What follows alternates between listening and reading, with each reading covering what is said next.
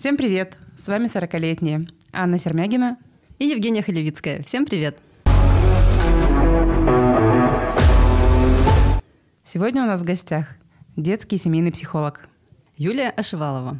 Мы поговорим о том, как подготовить ребенка к детскому саду, как рассказать детям о сексе и всем ли нужны психологи. Привет, Юля. Привет. Привет. Рада тебя видеть. Рада участвовать в этом подкасте. Спасибо, что выбрала время в своем графике для посещения нашего подкаста. Мы очень рады. Я тоже рада, что вы меня пригласили. Я обожаю записывать подкасты, поэтому приглашайте, зовите меня еще. Здорово. Ну, ты, главное, в Екатеринбург приезжай. Ну вот как, как Будем только, так сразу. Юля, мой уже традиционный вопрос нашим гостям. Что ты за человек такой? Я очень интересный человек. Э, меня зовут Юля. Я детский психолог, семейный психолог, мама, жена, э, женщина. Ну, в общем, много чего во мне сочетается. Да, мне 34 года, я к вам пришла на подкаст 40-летний как э, человек, которому еще предстоит вступить в этот возраст.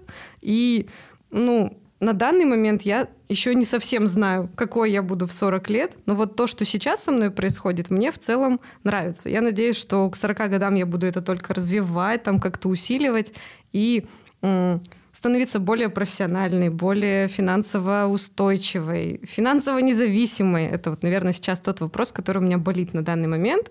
И мне бы хотелось, конечно, к 40 годам разрешить этот вопрос. Я не так давно переехала в Москву. Я, то есть, э, понаехавшая э, в Москву переехала. И там сейчас уже два года мы живем с мужем, с двумя детьми. Не сказала бы, что я прям вообще в восторге от столицы, от этого переезда. И в Екатеринбург я приезжаю как в такую тихую гавань к родителям, к друзьям, которые меня здесь ждут, радуют. Ну и, то есть, в Екатеринбурге я наслаждаюсь жизнью. В Москве я справляюсь со стрессом ежедневным после рождения там второго ребенка и ну, после как это сказать, перехода дочки в, предподостр... в предподростковый период, потому что у меня младший год, старший 11, и вот они у меня атакуют меня с двух сторон своими проблемами. Юля, какая, э, каково это быть психологом в Екатеринбурге и в Москве? В чем для тебя разница? Ну, в Москве я практически не консультирую сейчас на данный момент, потому что у меня вторая дочка очень, э, очень прилипчивая ко мне. То есть, ну, тут палка о двух концах. То ли я к ней сильно прилипчивая, то ли она ко мне сильно прилипчивая. Но, в общем, мы с ней в таком в тесной связи, в симбиозе. Я не могу ее от себя отцепить. И поэтому офлайн я в Москве вообще не консультирую, не работаю. То есть у меня есть несколько клиентов там из Нью-Йорка, э, есть клиент из Екатеринбурга, но это все онлайн, и это в основном взрослые. А так как я сейчас, ну вообще в принципе я специализируюсь на детях, детей я на онлайн не беру. И поэтому я сюда приезжаю, на меня такой шквал, что, мол, типа, Юля, нам надо починить наших детей, мы, типа, посмотреть, продиагностировать. И поэтому я в Екатеринбург приезжаю как на вахту на такую. Здесь я работаю онлайн, ой, офлайн, а в Москве вот, ну, в основном на онлайне, либо там у меня в основном работа мамой и женой происходит. Вот. Слушай, вот э, вопрос тоже. У меня с сестрой тоже разница 10 лет, и есть много нюансов, когда у детей такая большая разница. Э, как ты видишь вообще вот эту ситуацию? Как ты, насколько, как ты подходила к планированию второго ребенка?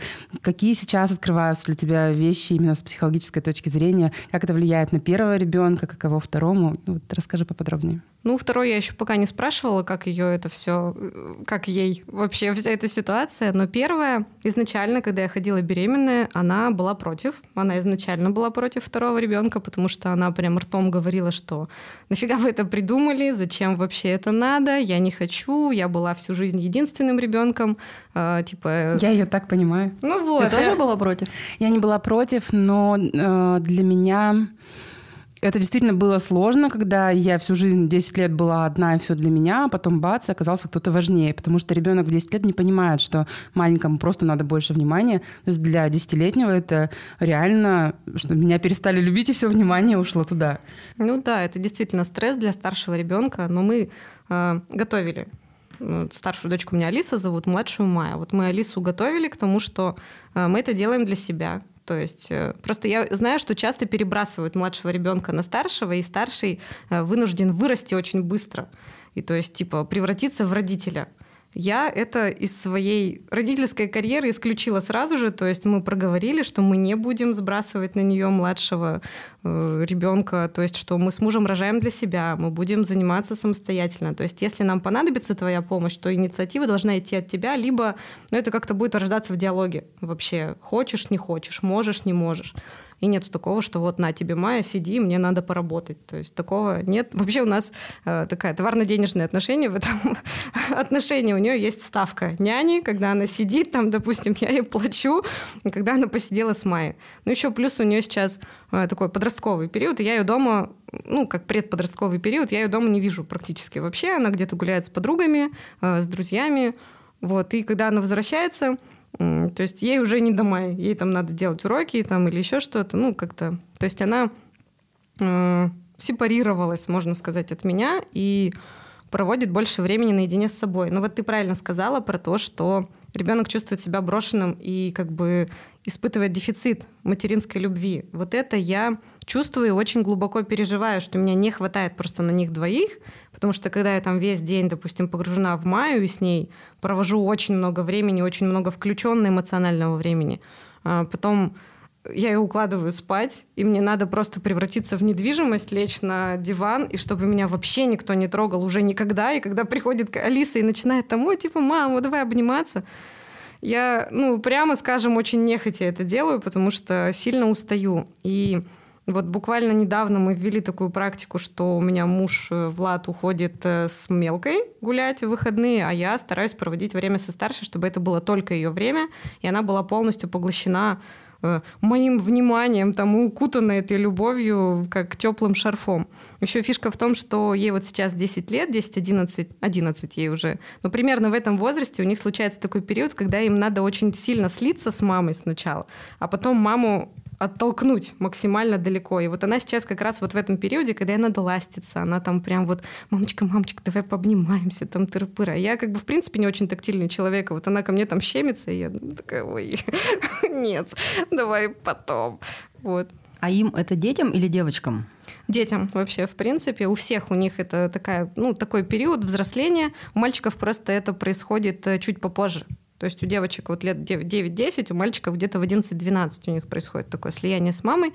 А, мама превращается в такую ангел-маменьку. Она, то есть вот прям вот такая вот самая лучшая, самая хорошая. А потом лет в 13-14 мама становится там сатаной, вообще динозавром, которая вот ну вообще ничего не понимает, совершенно ни в чем не соображает, и то есть от нее надо оттолкнуться. И в норме а, пройти вот этот этап как раз вот ну лет в 13-14, когда ты максимально отталкиваешь маму, и это ну, очень большая проблема именно для мамы, потому что она привыкла, что в ней сильно нуждаются, а здесь ребенок, который вот твоя кровиночка, кровинушка родная, любимая, и говорит тебе, мама, ничего ты не соображаешь вообще, иди в лес. И вот это, ну, типа, очень многих родителей это выбивает из колеи. А потом ребенок вернется, когда своих детей родит. Да, да, скажет, на, вот поиграйся. Такая... Нет, я не, даже не в, этом, не в этом смысле, а вернется, что поймет, «А, так вот как что-то мама это себя чувствовала и пойдет в ножки кланяться. Ну да, либо пойдет, либо не пойдет, но понимание приходит через некоторое а время. Ты готова к этому?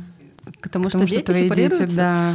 Ну, я готовлю себя морально, но я пока ну, по ним не вижу, что такое. По Андрюша уже, он, у него из как из стороны в сторону бросает. Он то сепарировался, вот он уже сепарировался, все, хотя ему 6 лет, это младший, а, то он, наоборот, самый нежный в мире ребенок. Ну, чаще он как раз вот нежный, и мама, мама там, и так далее. Вот. А Саша, он более, ну, у него более ровно так, он тоже не представляет, чтобы он вот так прям сепарировался, типа, вы ничего не понимаете. Может, потому Поверь, что мы... это наступит. Мы просто... Ну, в данный момент мы на одной волне, в принципе. И вот они сейчас играют во всякие игры на телефоне. И ну, они очень много про это рассказывают, особенно Саша. И мы слушаем. Это я просто иногда думаю о чем-то своем, он говорит, так да, да, вот это да, ничего. Там услышишь какое-нибудь, э, что и тут такое произошло, О, вот это да. Главное эмоцию нужную выдать в нужный момент. А потом он очень много-много-много рассказывает, говорю, я уже предупреждаю, говорю, ты же понимаешь, что ты в меня вылил очень много информации, я это не запомнила, я впечатлилась, но не перескажу. Он такой, да, я понимаю. И вот он и сам понимает, что ему главное рассказать, в принципе, неважно. И мы слушаем и поддерживаем разговор, то есть все равно что-то откладывается. И я вот думаю, я вот так вот слушаю, я слушаю это как сказать, это как вклад в будущее, что я сейчас слушаю про игры, а потом, я надеюсь, буду слушать про девочек, про какие-то проблемы с друзьями, что-то еще так ведь, да? Если сейчас я ему скажу, Саша, мне неинтересно, он потом тоже вспомнит, что мне неинтересно и ничего не расскажет. Надо сейчас терпеть, да? Да, лучше. Вот он как человек радио такой рядышком стоит, я тебя прекрасно понимаю, у меня тоже старший человек радио, но уж если начинает что-то рассказывать, то это там... Ну, у меня есть э, активно развитый навык активного слушания, то есть я там переповторяю конец фразы и такой, о, да, да ты что, что ты говоришь? И то есть, ну, ее это, в принципе, устраивает. Но потом, а, когда она говорит, они сейчас все помешаны на Корее, девочки, и она говорит какой-нибудь непонятное слово, там, я сейчас даже не могу ничего вспомнить, я такая, это что? А я тебе вообще-то рассказывала. Я такая, блин, черт, меня спалили. Нет, вот. ну, меня для этого аргумент, ты очень много рассказываешь, но помни, и он напоминает, такая, а, так это-то я знаю, я забыла, что это так называется.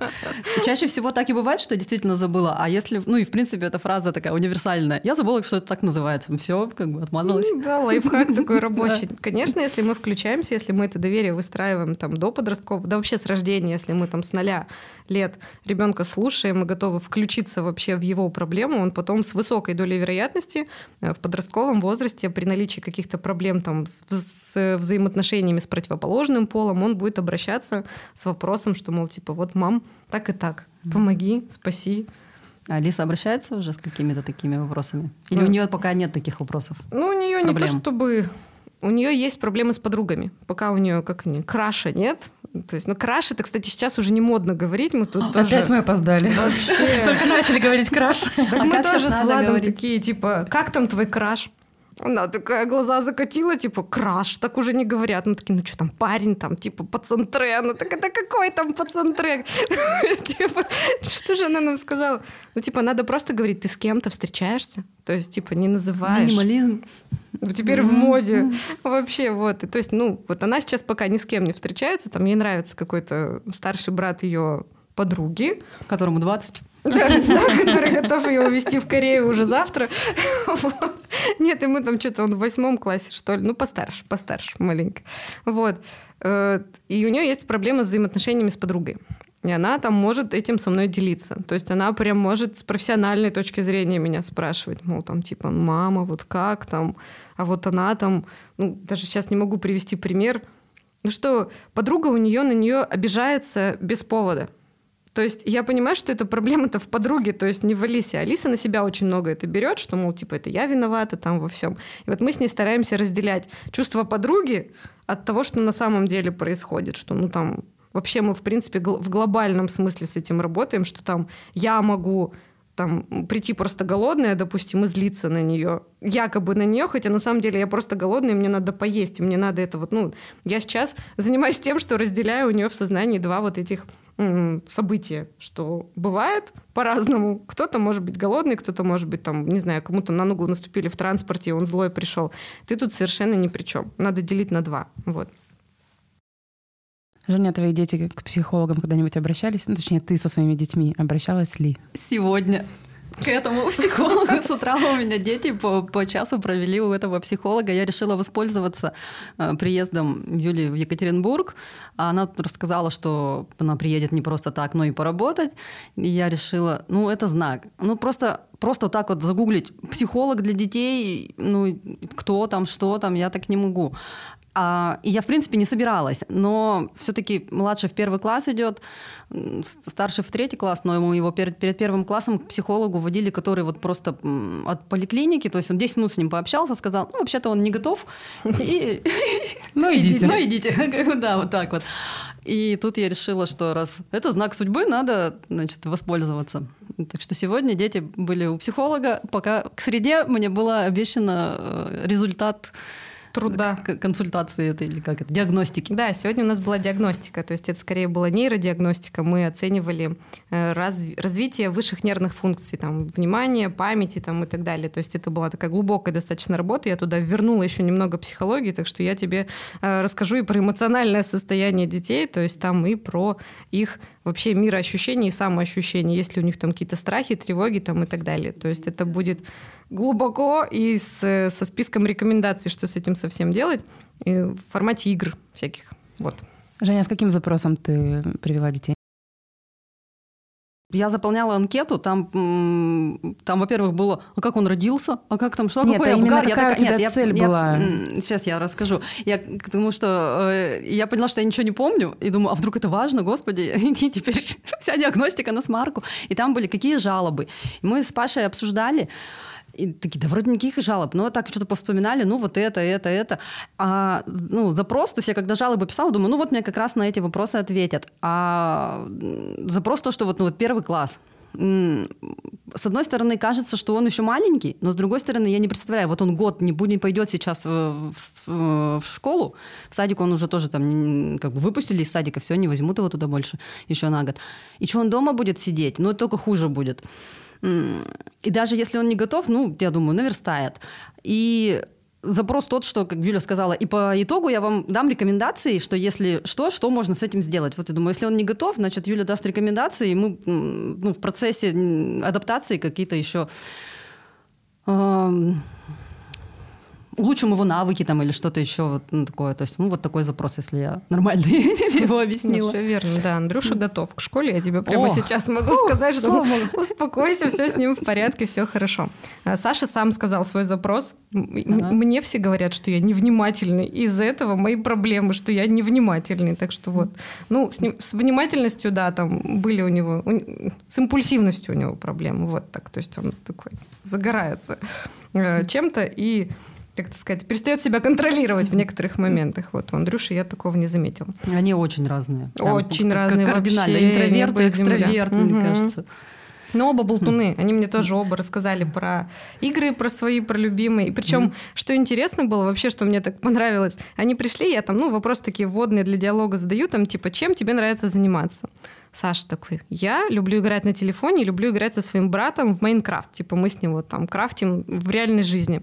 Хорошо, потом Андрей приходит, как тебя зовут Андрей? Можно Андрюша. Я говорю, хорошо, Андрюша, как, чем тебе нравится заниматься? Я люблю играть в телефон, и мне очень нравится играть со, с, моим, с моим братом в Майнкрафт. Как это матч произошел. Да, матч произошел. Вот, то есть это было очень мило и так это трогательно, что, ну, для меня то, что братья играют вместе и там друг с другом с удовольствием проводят время, для меня это было очень так ценно и необычно. Вот. Так что круто, здорово. Ты молодец. Женя, да. ты воспитала прекрасных сыновей, которые друг с другом э, прекрасно проводят время. Я вот. рада, что пока что все идет в нужном направлении. Юля, вот еще вопрос такой. Есть мнение, что если родители приводят ребенка к психологу с каким-то запросом, чаще всего работать надо с родителями в первую очередь. Э, в каких случаях все-таки надо работать с ребенком и с какими запросами работаешь ты? Хороший вопрос, потому что с родителями действительно лучше работать в 100% случаев с любыми запросами. Там, если это страхи, э, если это какие-то физиологические проявления тревожности, там, НРС, НКПРС, то есть это вот то, что а, часто приносят. А, допустим, развод родителей, умер какой-то родственник, умер питомец. То есть вот это тоже могут приносить на консультации. Ну, повышенная тревожность, адаптация к садику, адаптация к первому классу, буллинг.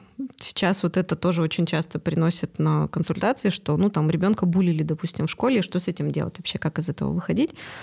И здесь я, конечно, сначала у меня вводная консультация идет с родителями, я с родителями обсуждаю там ситуацию в семье, э, то есть э, что вообще предшествовало тому, что с ребенком стало происходить. Просто у родителей часто бывает такое, что они очень многое замалчивают. Ну, то есть там даже если происходили какие-то конфликты между мамой и папой, они редко когда об этом скажут. А ребенок, когда он приходит, я там методами арт-терапии, у него из подсознания могу вытащить больше, чем рассказали мне родители. И вот здесь такой начинается момент. То есть мне надо как бы с этим работать, а родитель мне как будто бы этого не рассказывал. И вот, ну, то есть тут такая скользкая достаточно история получается. И поэтому я в основном работаю с ребенком, чтобы снять у него это эмоциональное состояние тяжелое, Э, и вот он там, ну, допустим, час в неделю он находится в условиях, которые ему комфортны, которые ему приятны, но потом он все равно возвращается в семью, э, где родители там ведут себя, допустим, так же, как всегда. Но благодаря этому часу в неделю я в ребенке взращиваю, ну, как бы, типа, внутреннюю опору, опору на себя. и он потом уже легче и проще, допустим, реагируют на какие-то родительские закидоны. Но часто сейчас происходит... Ну, то есть я просто я платный психолог. Если бы я работала где-то, допустим, там, в детской поликлинике там, или в детской, ну, там, не знаю, психиатрической службе, допустим, там э, родители сплошь и рядом, они, ну, то есть как-то... А, Короче, они не заинтересованы в том, чтобы помогли ребенку и помогли им. И поэтому они вот, ну, в большинстве случаев будут замалчивать. А так как ко мне приходят э, родители заинтересованные в том, чтобы я ребенку помогла, они с удовольствием рассказывают о своих проблемах, там, что их волнует в поведении ребенка, и я помогаю на двух фронтах, получается. То есть и с родителем работаю, и с ребенком. К сожалению, на онлайне я этого вот, ну, сейчас делать не могу, но когда я в Екатеринбурге работала, я работала и с теми, и с другими в параллели. Очень интересно, будут ли рекомендации в среду нам с собой работать? Да, вот посмотрим. Я еще не анализировала рисунки, там просто рисунок. Вот мне надо его проштудировать там по определенным показателям, но пока такого нету. То есть там нету такого, что ребенок там, не знаю, сидит в домике за закрытыми ставнями там или за забором где-то, то есть, ну, каких-то тревожных таких а, историй таких. А, то есть это прям по рисунку можно определить, да. что что-то он хочет скрыться там от, от ссор да, родителей. Да, да, да. Такое mm. есть. То есть там даже если там, мы на песок, допустим, выносим какую-то ситуацию, ну там у меня бывает часто, что какого-то члена семьи ребенок закапывает в песок. То есть и вот это уже тревожный, да, такой звоночек. Или, допустим, я прошу выстроить на песке класс и там кого-то ребенок, ну там, не знаю, закапывает в песочек, там, допустим, или выводит весь класс. Класс. Ну и такое тоже бывает, да, если весь класс там против ребенка настроен, то он будет, конечно, э, физически типа выдвигать из своего поля зрения этих людей, которые его не устраивают, которые ему не нравятся. Вот. Но там очень много разных штук, то есть там могут быть нарисованы большие ладони, допустим, и большие ладони — это потребность э, в общении у ребенка. То есть и здесь вот тоже надо... А вдруг нет? Вдруг большие ладони, потому что он, не знаю, мультики смотрит, и там у всех большие ладони, он привык так рисовать. Вот именно поэтому лучше проводить серию рисунков. То есть по одному рисунку ну, неэффективно оценивать. Там уж если уж что-то сильно прям вот горит, не знаю, там если, допустим, трехлетка рисует черной краской, это не надо диагностировать как то, что он она там... Она просто самая яркая, да, самая видимая. Да, самая, типа, вот она черная, я ее увидел, я и нарисую. Потому что многие мамы очень быстро бить тревогу начинают. А, он рисует черной краской, он там, не знаю, шизофреник и так далее. Приходится рефлексировать. Мама что говорит, не-не-не, спокойно, все хорошо, просто яркая краска. Вот. И диагностируем поэтому по нескольким рисункам и смотрим уже в динамике, там, что у ребенка происходит. Еще часто, допустим, в процессе работы я прошу, ну, там, допустим, мы семью нарисовали на первой встрече, потом мы семью нарисовали там на четвертой встрече и смотрим уже, что поменялось в рисунке семьи за это время. Вот. Сейчас же ведь так модно, что любое проявление человека — это это значит, что у тебя какая-то там детская травма, или э, ты, ты сейчас какая-то там травма, ты что-то не можешь, то есть, не знаю, любишь вот мне сказали, что э, ты не можешь что-то высказать, поэтому у тебя там э, много там, цацок всяких mm-hmm. на шее. Mm-hmm. А, а может, мне просто нравится. То есть такой вариант не рассматривается, там, ты еще там что-нибудь не можешь как-то себя проявить, ну, в чем-то другом. Тут вот если высказать на шее, там, еще в чем-то, ну, там, не знаю, в чем. Не можешь там руками что-то сделать, там, кольца надел. Mm-hmm. Это интересная ну, какая-то это, это я сейчас сама привела mm-hmm. пример. Mm-hmm. Ну, то есть вот так вот. Что, я про цацки тоже там, первый раз слышу. Не можешь проблему с мамой решить, и по поэтому ты вот там ходишь в брюках, ну, грубо говоря. Mm-hmm. А, а варианты, что тебе просто нравятся бусики, кольца и брюки, такие варианты не рассматриваются? Ну, вот я, современным Я тот психолог, который сказал бы тебе, что ты просто э, личность такая яркая, ну, типа, эксцентричная, поэтому тебе нравится носить бусики и привлекать внимание просто То есть можно образом. просто любить, можно да? Без, просто, без, и не решать да. никакие проблемы параллельно. Нет, совершенно. Чтобы перестать это любить. Нет, сейчас очень много притягивают за уши. Вот это на самом деле есть эта тенденция, что сейчас особенно вот, ну, поколение там зумеров, они сейчас, а зумеры это кто? Зумеры это, ну, вот кто сейчас, им там лет 20-25. А, а почему вот. они зумеры?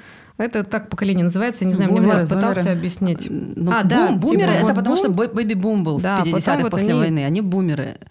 А, вот, Нет, а мы с вами тоже бумеры с тобой. Да? да. Или это я перепутала? А те тогда кто, которые после войны родились? Это миллениалы. Нет, нет, нет миллениалы, миллениалы это, это нулевые, да, да, да. Блин, вот зумеры, я не помню, мне Влад рассказывал недавно, почему они а так мы прям называются. гуглили, ага. прям список, вот кто, когда мы такие... Им получалось, что мы на каком-то вот пересечении, ну, да. мы либо эти, либо эти Между бумерами попадаем. и следующими. И миллениалами, по-моему. Наверное, Нет? да, да. Ну да, да, вот так и выходит. Ну вот, короче говоря, зумеры, вот эти 25 там, летние ребята, которые сейчас вот выходят на работу, они все поголовно ходят к психологам. Причем э, самая большая моя боль, что у нас нету лицензирования психологов. И там любой дядя Ваня может себе повесить табличку и сказать, что я психолог, и начать принимать. И вот ты как бы только по сарафану, допустим, можешь найти какого-то адекватного, допустим, психолога, который тебе починит голову, а не ну, наложит туда еще больше ну, своих, допустим, проблем. И вот эти ребята, они ходят к психологам, и потом они начинают всех вокруг лечить, что, мол, у тебя проблема с мамой, тебе надо ее там лечить, эту проблему. В смысле, блин, если мне нормально живется, я не чувствую, что мне надо решать проблему с мамой. Когда мне надо будет решить проблему с мамой, я пойду и ее решу. То есть не тебе решать этот вопрос. Да, если меня. нет запроса, зачем? Да, и вот, ну вот это вот меня бесит. И что все начинают, э, ну вот там, кто, допустим, в личной терапии там три дня, он такой, вот, я вижу, у тебя... Сразу преисполнился и сам психологом стал. Да-да-да, у тебя диагноз просто на голове написан, тебе там, у тебя проблема с папой. Окей. Потому что деньги — это всегда взаимоотношения с папой. Да, да, типа папа тебе не дал там, не знаю, уверенности в своих силах, еще чего-то он там тебе не дал, иди чинись. Мне кажется, вообще цель личной терапии, чтобы ты более лояльно и мягко к другим людям относился. То есть, ну, ну вот он такой, ну, есть у него проблемы с папой, ну, ну окей, ну, пусть он там сам как-то это все чинит. А они вот прям лезут, и вот это вот прям очень сильно бесит, что все прям хотят друг друга полечить. И, кстати, к слову, вопрос от нашего подписчика. Как выбрать психолога, если ты не имеешь возможности посетить нескольких, э, ходить вообще к ним, то есть девушка сидит дома с ребенком, э, как его выбрать? по каким принципам и вообще как? По, по описанию на сайте? Ну, Вряд ли. По описанию на сайте, наверное, нет. Все-таки я за... Ну, все-таки изначально лучше всего пробовать.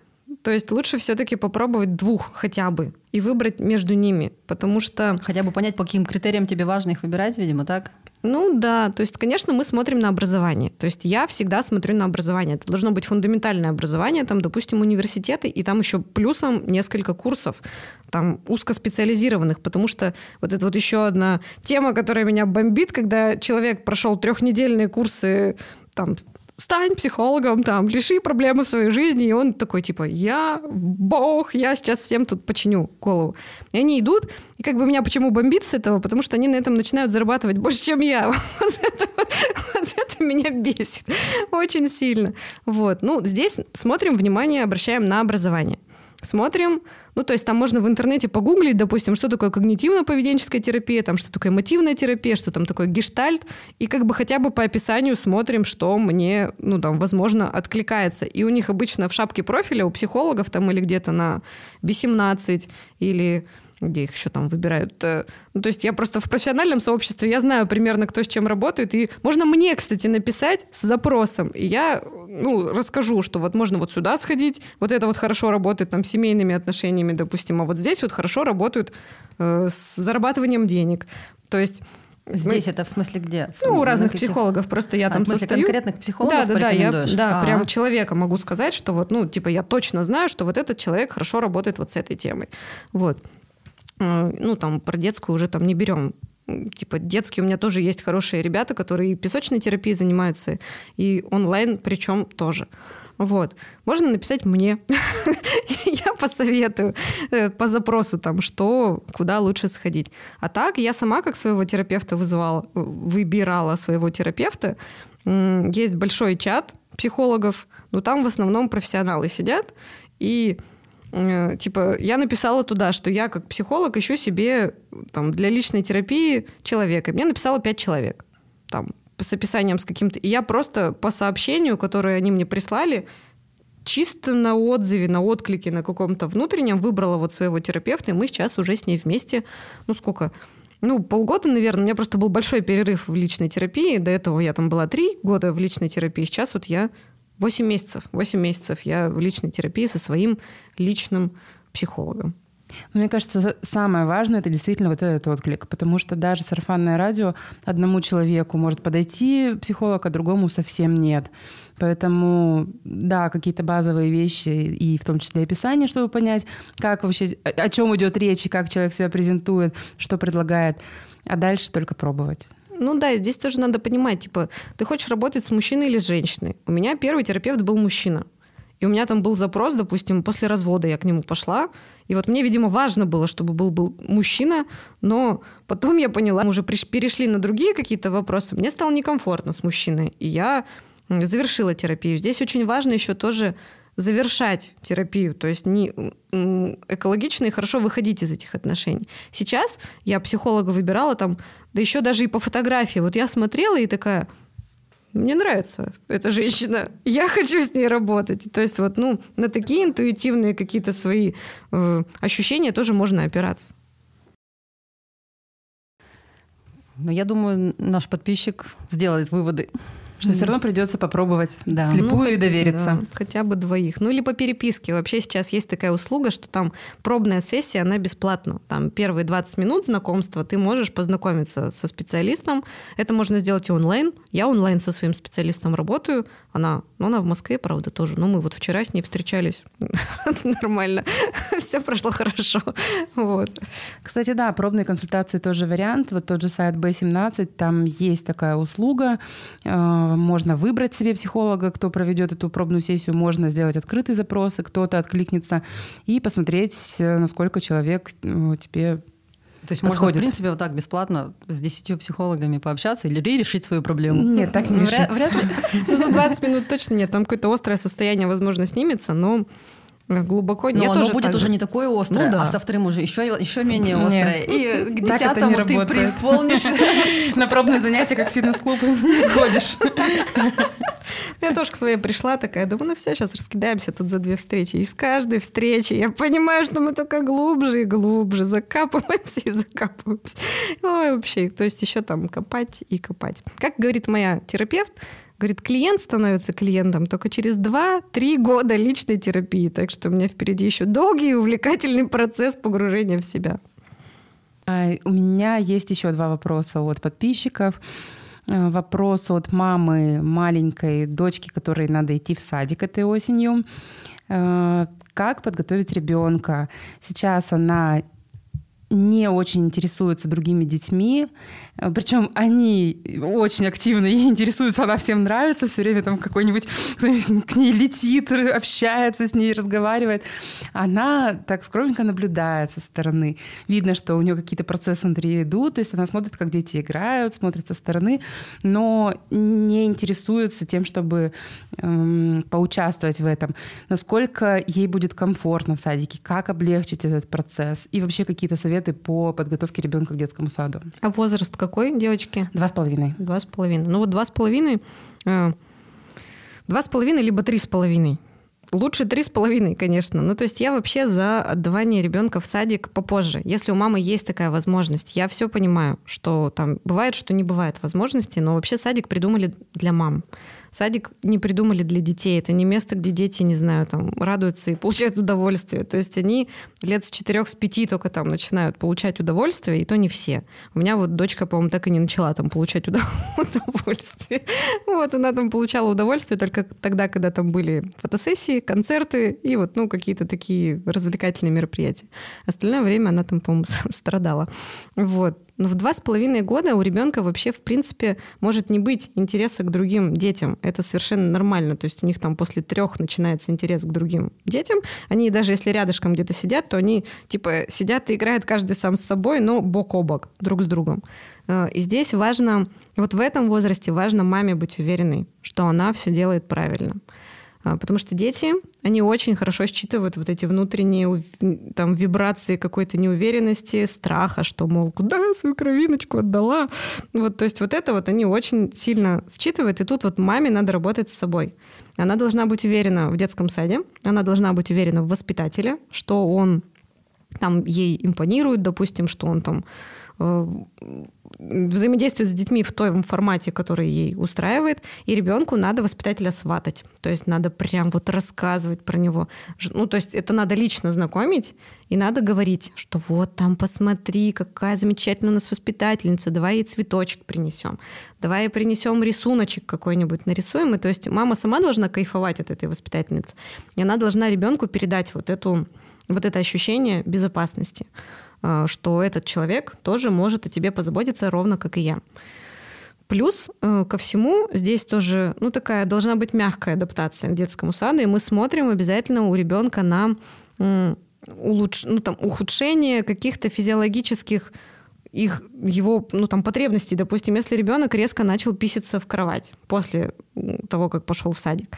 Или, допустим, отказался от еды, от сна. Это может быть нормально в течение там, первых ну, трех недель, грубо говоря. Если это продолжается дольше месяца, такое состояние, то это уже говорит о том, что ребенок не может адаптироваться, он не может справиться с этими эмоциями, и лучше повременить, лучше отодвинуть э, поход в садик. Но на моей практике в два с половиной года они идут туда легче чем, там, допустим, в три, потому что в три года накладывается кризис среднего возраста, кризис трех лет, и они там начинают качать права свои, то есть, мол, no, no, no, я не пойду в этот садик, вообще идите все в леса. И вот этот вот, ну, период сепарации в три года лучше не накладывать на адаптацию к детскому саду пробовать, э, вводить, смотреть за состоянием ребенка, напитывать его своей любовью бесконечно до садика, после садика, ну и быть готовым к тому, что, э, скорее всего, будет плакать. Но здесь важно выдерживать эти слезы. И то есть, если нету никаких вариантов, то ну объяснять, что да, я тебя все равно очень сильно люблю. Садик это классно. Читать книжки. Кстати, классная серия есть там про кони она так и называется «Кони», и там Якоб у нее еще братик, то есть «Кони» идет в детский сад. Шикарная книжка, можно ее прям читать, смотреть мультфильмы про детский сад и вот всячески сватать это состояние хождения в детский сад. Вот. А, и вопрос от этой же подписчицы эм, по поводу увлечений и занятий ребенка дочка может сказать, например, мама, давай рисовать, но рисовать будет мама. И вот это, ну, все занятия ребенок предлагает, но заставляет маму это делать. То есть э, есть ли в этом что-то неправильное и ну, mm-hmm. нормальна ли эта ситуация и что делать, если нет? А, тоже два с половиной года? Да, то есть как э, ребенка простимулировать, опять же, чтобы э, она сама этим всем занималась, а не только наблюдала, как это делает мама, и заставляла маму. Сама, то есть вот прям села и начала это делать? Да. В два с половиной года она так не будет делать. То есть это обязательно должно быть ну, включенный такой процесс с маминой, включенностью в этот процесс. И то, что она просит маму, это ну, хорошо. И я понимаю, что мама уже, скорее всего, сильно надоела этим заниматься, но ну, возраст такой. То есть э, чтобы ребенок научился играть самостоятельно, он сначала должен научиться играть вместе с мамой.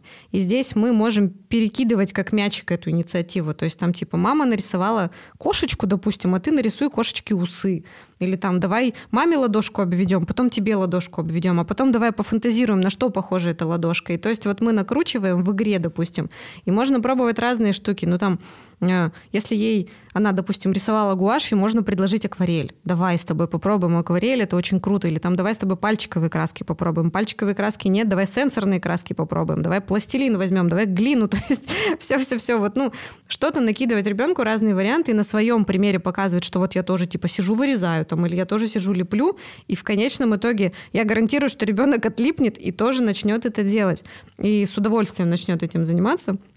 Ну, потому что мама тоже получала удовольствие, когда там, допустим, рисовала, э, лепила и занималась каким-то другим творческим процессом. Вот я сегодня, видимо, практически воспользовалась этим правилом, когда играла с племяшкой. Э, я искала зайку, которого прятали все время, а потом я говорю, а теперь давай я спрячу, а ты будешь искать. Ну, правда, ей это тоже быстро надоело, потому что все-таки гораздо веселее ходить и наблюдать, как кто-то заглядывает за шторы. Ну, точно здесь. О, нет, здесь его нет. Тогда я точно знаю, что он под покрывалом покрывалом. И она прямо заливается, хохочет, потому что, ай, боже, там нет. Заяц просто прикрыт тряпочкой, да? и половина зайца видна. Конечно. Заяц такой, когда же уже? Больше всего заяц в этот момент. Кайфует, ждет. А еще она тут у нас рисовала как раз-таки. Э, и так забавно это все она комментирует. И рассказывает, что она нарисовала какого-то мужика, так сказала. Это какой-то мужик. Ну, видимо, у кого-то услышала, может, эта фраза ей понравилась, как звучит. Да. Сочетание букв. Какой-то мужик. Рисовала мужика, нарисовала. Надо было раскрутить, спросить, что за мужик, где ты его видела вообще, что он делал. Кстати, о мужиках М-м. и бабах. И их. А, Еще один вопрос. Как рассказать детям, откуда они взялись, и вообще о сексе, вот об этом, ну вот обо всем обо всем о том, что им нужно знать уже там к какому-то возрасту, если они вопросы не задают. То есть говорят же там с 6 лет или там перед школой как минимум ребенок уже должен знать. У меня одному 6, другому 9. Они знают, откуда берутся дети, потому что в два с половиной года э, старший видел, откуда взялся ребенок, м, что он в животе был и так далее. Картинки мы там видели. Но как это произошло, это, эти вопросы не задавались никогда. И как вот на, на этот разговор можно перейти? Если вопросов нет, но, наверное, уже пора, тем более в 9 лет. Мгм. Ну, в 9 лет он, скорее всего, уже знает. Причем не от вас, а, Это- скорее всего, от сверстников. Ну вот Однозначно. Не, не ну, мне кажется, это бы всплыло. Я вот к чему. Почему я сомневаюсь, что он знает. Э, не потому, что он такой божий одуванчик и не знает, а потому, что это бы всплыло в разговоре. Они громко очень разговаривают. Они даже когда тайно разговаривают, они так громко разговаривают, хочешь, не хочешь, услышишь. Вот. И он бы все равно рассказал это, Андрюше. А Андрюша бы тоже мог это где-то упомянуть. Я поэтому думаю, что он не знает. И думаю, что надо бы что-то уже рассказать, пока он не узнал что-то, какую-то альтернативную версию от А может быть, он понимает, что Андрюша еще маленький, поэтому с Андрюшей об этом не говорит. А раз они знают, как дети, вот, что ребенок внутри мамы, то, ну, хотя, возможно, он что-то знает, но не знает, что от этого дети. Ну, короче, нет, ан- просто Андрюша тоже общается с его друзьями. И, в общем, это бы всплыло, поэтому меня это беспокоит, что надо что-то рассказать. А как, как можно рассказать, если вопросов нет? Внезапно. Кстати, Ну, Ты же не всегда разговариваешь о чем-то с людьми, только если у них есть вопросы. Знаешь, это такой разговор, который вот так вот не начнешь. Вот это меня. Можно через книги просто, что вот новую книгу, типа перед сном вы читаете книжки? Вот. Вы можете взять, вот я тебе скидывала, по-моему, в электронном варианте этот интимный ликбез. заказала. Лучше купить ее, да. Она придет скоро. И вот типа ты ее прям А я, вводишь как принципе, книжку сделала перед то, что ты сном. сейчас Да, советуешь. Да, да, да. Других Купить книгу нет. бумажную и почитать, потому что она там написана в таком. Ну, я м, вот ее всю прочитала, думаю, нормально. Не Да. буду же я с экрана детям читать, надо Нет, я тоже, да, когда отправляю эти книги, потом понимаю, что ну, удобнее для старших, допустим, там вот у меня там есть для десятилеток книга, они уже на планшете могут ее полистать. А вот для малышей именно вот этот интимный ликбез, его лучше в бумажном варианте как-то с ними читать. Можно с обоими читать. То есть Ну, это да, будет как первая, типа, да-да-да, ступень для того, чтобы там дальше. Возможно, у них возникнут какие-то вопросы дальше. Что там, как там это вообще происходит. Вот. Просто э, именно почему от вопросов надо идти, это мы говорим про четырехлеток. То есть четырехлетки мы там не скажем, что, мол, типа, а сейчас... надо поговорить. Да, я тебе буду рассказывать. Но к школе лучше рассказать, потому что они в школе там могут... Ну, разные дети есть с разным доступом там, к интернету и так далее. То есть они могут посмотреть, допустим, порнографию. Их это может сильно напугать. Они там, типа...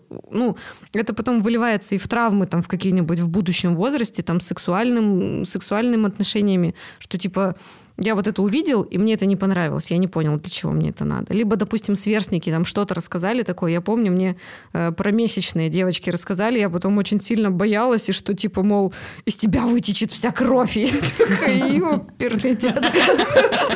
Очень не очень не хотелось бы. Вот. И Алиса у меня тоже точно так же. Я на самом деле сама профукала этот вообще момент.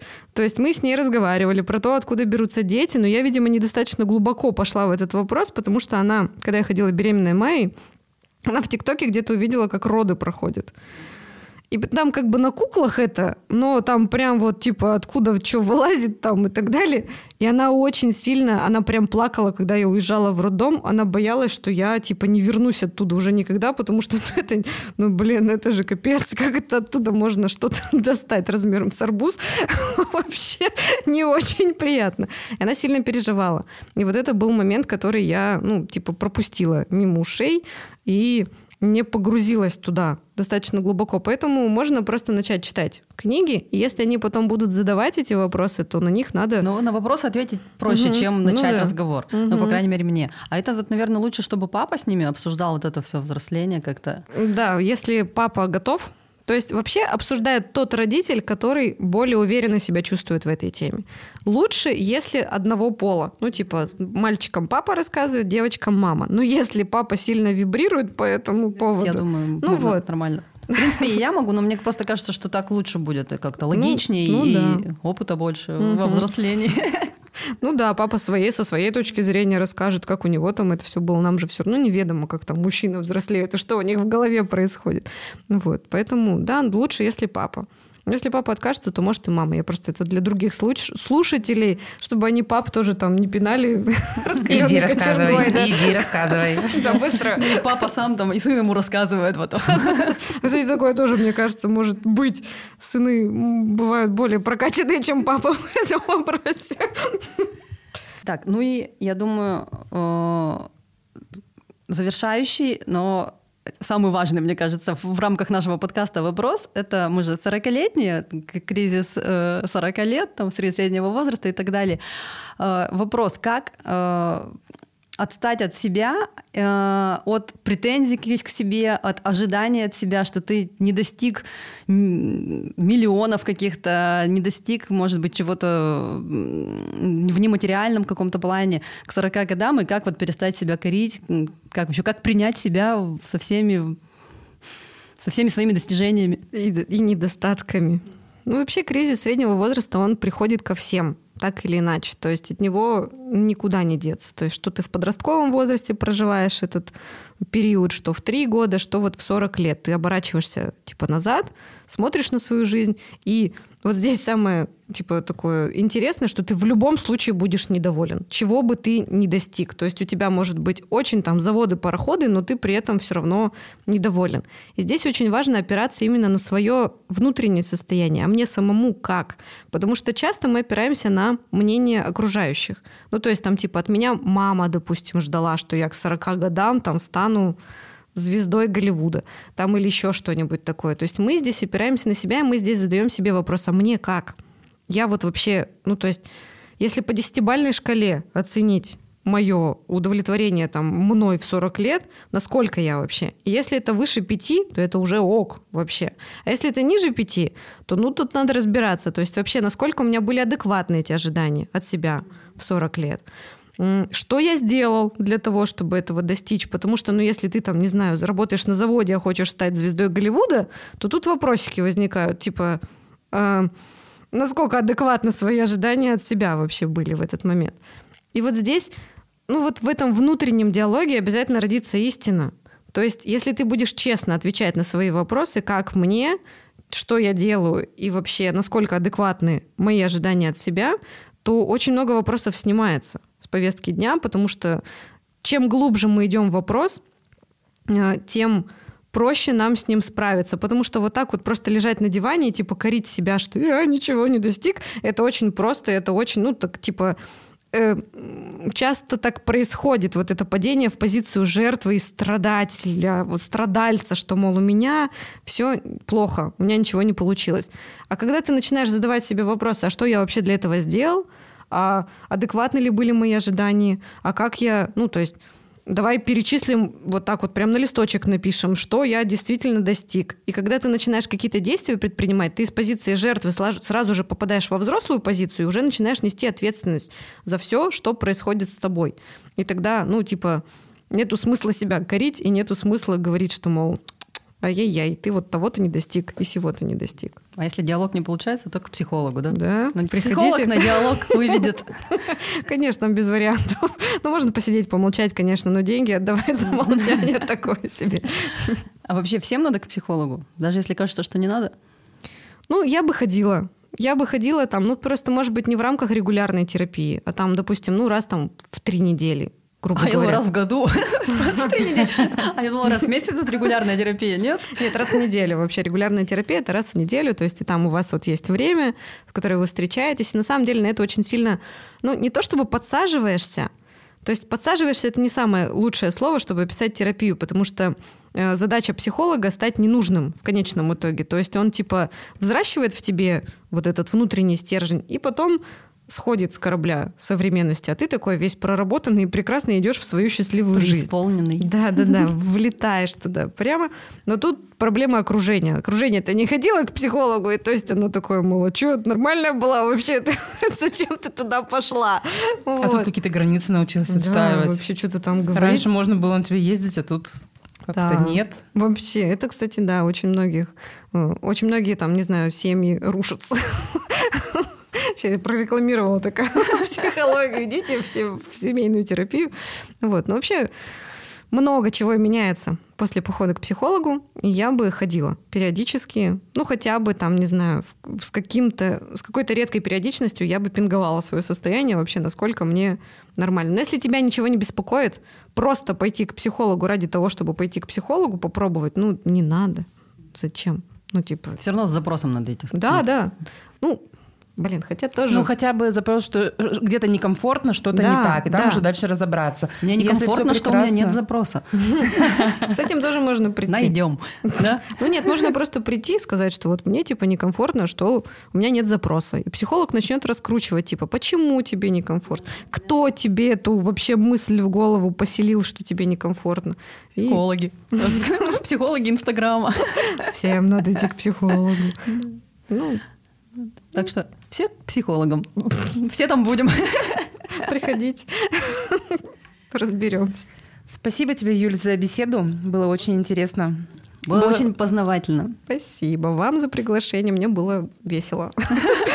Интересно. А вы ходите к психологам? Задумывались когда-нибудь о том, чтобы посетить? Или детей отправить, или мужей отправить, или жен. Что вы думаете вообще о психологах? Очень интересно. Давайте пообщаемся в комментариях. Подписывайтесь на наши каналы, ставьте лайки, рекомендуйте друзьям. Всем пока. Пока-пока.